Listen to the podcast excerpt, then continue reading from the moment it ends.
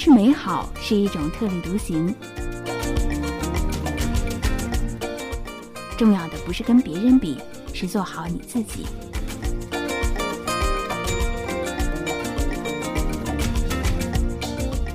我是主播，我是正能量姑娘，做更好的自己，有我陪着你。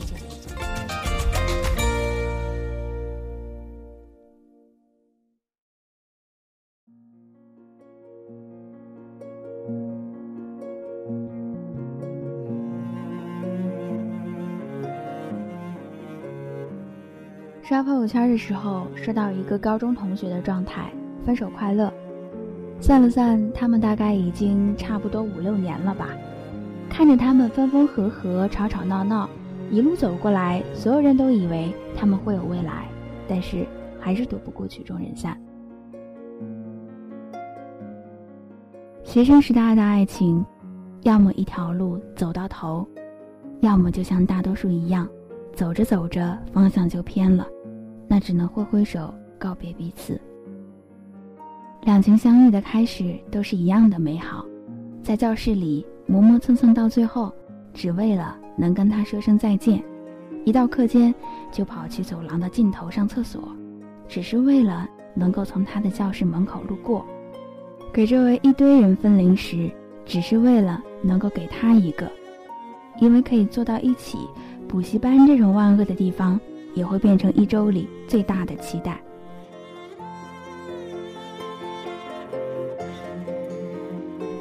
而当我们知道我们要走向结束的时候，是从他不再秒回我的信息，是我不能够再随时随地找到他，是我们走在一起的时候他健步如飞，不管我在后面脚步是怎样拖沓，是我在跋山涉水去见他，他不再来接我。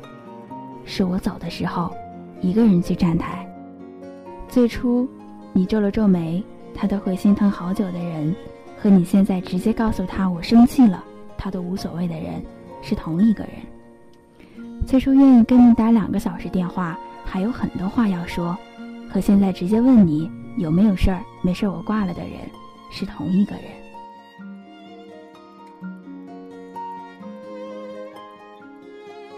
学生时代的爱情，毕竟很难遇到电视剧里那样的阻碍，没有绝症，也没有那么多的家族情仇，连走上社会之后的柴米油盐的计较也没有。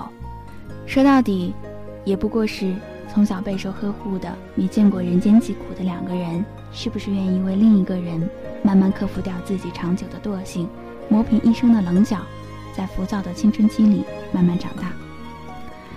得不到的永远在骚动，被偏爱的都有恃无恐。你总得经历失去之后，才会懂得珍惜；总得彻底伤过一颗心，才会学会呵护另外一颗心。但是遗憾的事情总是，当我们真的慢慢学会了约会不迟到，不再不分场合无理取闹，学会了温柔勇敢，学会责任和担当，我们身边已经很少有当初那样认识了很久。